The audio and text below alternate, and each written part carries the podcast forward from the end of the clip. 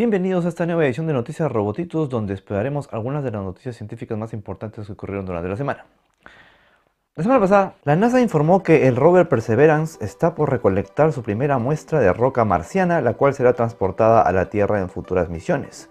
La agencia espacial espera que este importante hito de la misión comience en las próximas dos semanas. El vehículo aterrizó en el cráter Gisero el 18 de febrero y desde entonces ha explorado 4 kilómetros cuadrados del suelo del cráter que tendría expuestas sus capas más profundas y antiguas. El Perseverance requerirá aproximadamente 11 días para completar su primer muestreo, pues primero debe recibir sus instrucciones desde la Tierra, la cual queda a millones de kilómetros. El día de muestreo comenzará con el brazo de manipulación recuperando el tubo de muestra, calentándolo e insertándolo en una broca de extracción de muestras. Un dispositivo llamado carrusel de brocas transportará el tubo y la broca a un taladro de percusión rotatorio en el brazo robótico del Perseverance. Después, este taladro perforará el gemelo geológico intacto de la roca estudiada, llenando el tubo con una muestra del núcleo aproximadamente del tamaño de un trozo de tiza. El brazo del rover moverá la combinación de tubo y broca nuevamente al carrusel de brocas y finalmente se medirá el volumen de la muestra, será fotografiada, sellada herméticamente y almacenada. La próxima vez que alguien vea el contenido del tubo de muestra será en una instalación en la Tierra a inicios de la próxima década. Un amplio análisis revela que el COVID-19 prolongado presenta 203 síntomas. Cada vez se divulgan más en los medios de comunicación los testimonios de personas que llevan meses padeciendo los síntomas del COVID-19 prolongado, es decir, la persistencia de síntomas después de la curación. Estas personas representan el 5% de pacientes de COVID-19 que son de especial interés para médicos y científicos debido a la variedad de síntomas. De hecho, un reciente estudio publicado en eClinical Medicine ha identificado 203 síntomas prolongados de la enfermedad que puso en aprietos a los sistemas de salud de todo el mundo. En la investigación participaron 3.762 personas de 56 países, convirtiéndolo en el análisis internacional más grande y completo sobre pacientes de COVID-19 prolongado. De acuerdo a las encuestas que le realizaron, los síntomas más frecuentes son fatiga, malestar, posesfuerzo físico mental y disfunción cognitiva. Asimismo se incluyen en la larga lista las alucinaciones visuales, temblores musculares, disfunción sexual, pérdida de memoria y diarrea. Es decir, los 203 síntomas no son solo físicos, sino también cognitivos. Los científicos piensan que es necesario que la población en general conozca sobre estos datos tan preocupantes para evitar relajar las medidas de cuidado. Solamente un pequeño porcentaje de ADN es exclusivo de nuestra especie. Un equipo de paleogenetistas utilizó un algoritmo para determinar cuál es el porcentaje exclusivo de Homo sapiens en nuestro genoma. Muestras de 282 genomas, incluyendo el de humanos modernos, neandertales y un denisovano, dieron como resultado un porcentaje muy bajo. Según el trabajo publicado en Science Advances, Solo entre el 1.5% y el 7% de nuestro genoma es exclusivamente Homo sapiens, una cifra bastante impresionante. Los resultados del estudio encontraron evidencia de múltiples estallidos de cambios adaptativos específicos de los humanos modernos dentro de los últimos 600.000 años que involucran genes relacionados con el desarrollo y la función del cerebro.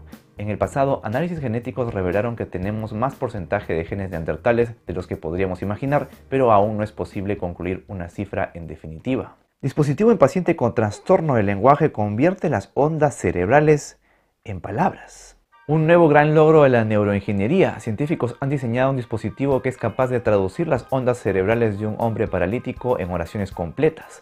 Para probar que el dispositivo funcionaba le presentaron oraciones sencillas y se le hicieron preguntas como ¿qué tal estás hoy? o ¿quieres un poco de agua? Y el paciente fue capaz de responder estoy muy bien y no, no tengo sed. El hombre de 36 años sufrió un derrame cerebral cuando tenía 20 años, provocándole anartria.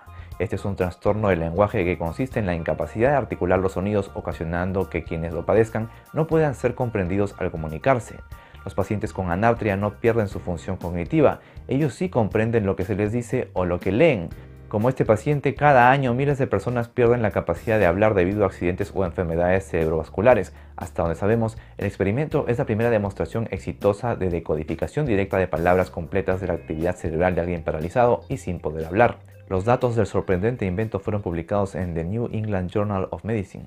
Científicos alertan que contamos con solo una década para salvar a los arrecifes de coral. Si queremos evitar la extinción de los arrecifes de coral, la próxima década será nuestra oportunidad de hacerlo. Si podemos limitar el calentamiento global a 1.5 grados, hasta el 30% de los arrecifes de coral de la Tierra podrían sobrevivir hasta finales de siglo. Así de rotundo es el mensaje publicado en International Coral Reef Society por un grupo de científicos. Según informan, tiene que suceder en esta década o no alcanzaremos ese objetivo. El reporte fue redactado antes de la Convención Marco de las Naciones Unidas sobre el Cambio Climático y la Conferencia de las Partes del Convenio sobre la Diversidad Biológica. Ambos encuentros establecerán nuevas agendas políticas para los arrecifes de coral, entre otros objetivos. Este documento explica tres acciones urgentes y necesarias para proteger los ecosistemas coralinos. Estos tres pilares incluyen la reducción de las emisiones de gases de efecto invernadero, el desarrollo de la resiliencia a nivel local y la inversión en la ciencia de la restauración. Los investigadores dicen que si no se realizan estas acciones urgentes para el 2050 ya no tendremos la oportunidad y por primera vez todo un ecosistema globalmente disperso que sustenta a millones de especies y personas puede perderse debido a los humanos. El impacto de los jabalíes en el cambio climático es el de un millón de autos. Al parecer, los cerdos salvajes liberan carbono del suelo hacia la atmósfera en una proporción equivalente a las emisiones de más de un millón de vehículos. El cerdo salvaje, también llamado jabalí, es una especie de mamífero originario de Euroasia y el norte de África, pero fue introducido por el hombre en América y Oceanía. Se lo considera una de las 100 especies invasoras más dañinas del mundo. Además, su constante crecimiento poblacional es una amenaza significativa para el clima un equipo de científicos de la Universidad de Queensland y la Universidad de Canterbury hicieron uso de modelos poblacionales predictivos y llegaron a una espantosa conclusión. De acuerdo a una investigación publicada en Global Change Biology, los cerdos salvajes liberan alrededor de 4.9 millones de toneladas métricas de dióxido de carbono anualmente a nivel global. Esto es equivalente a las emisiones de 1.1 millones de autos. Además de los modelos predictivos, el resultado se determinó después de usar técnicas avanzadas de mapeo para identificar el daño climático que los cerdos salvajes están causando en los cinco continentes. Los científicos piensan que si se permite a los cerdos invasores expandirse en áreas con abundante carbono en el suelo, ocasionarán un riesgo aún mayor de emisiones de gases de efecto invernadero en el futuro. Físicos acaban de crear un imán de solo un átomo de espesor. Científicos en Estados Unidos han creado un diminuto artefacto fabuloso, un imán de solo un átomo de espesor. La oblea ultrafina funciona a temperatura ambiente, lo que representa un nuevo camino hacia el desarrollo de una nueva tecnología informática y la investigación de la física cuántica. Los imanes 2D de última generación necesitan temperaturas muy bajas para funcionar, pero por razones prácticas, un centro de datos debe funcionar a temperatura ambiente, por lo que el nuevo imán 2D que se ha creado no solo es el primero que funciona a temperatura ambiente o superior, también es el primer imán en alcanzar el verdadero límite 2D.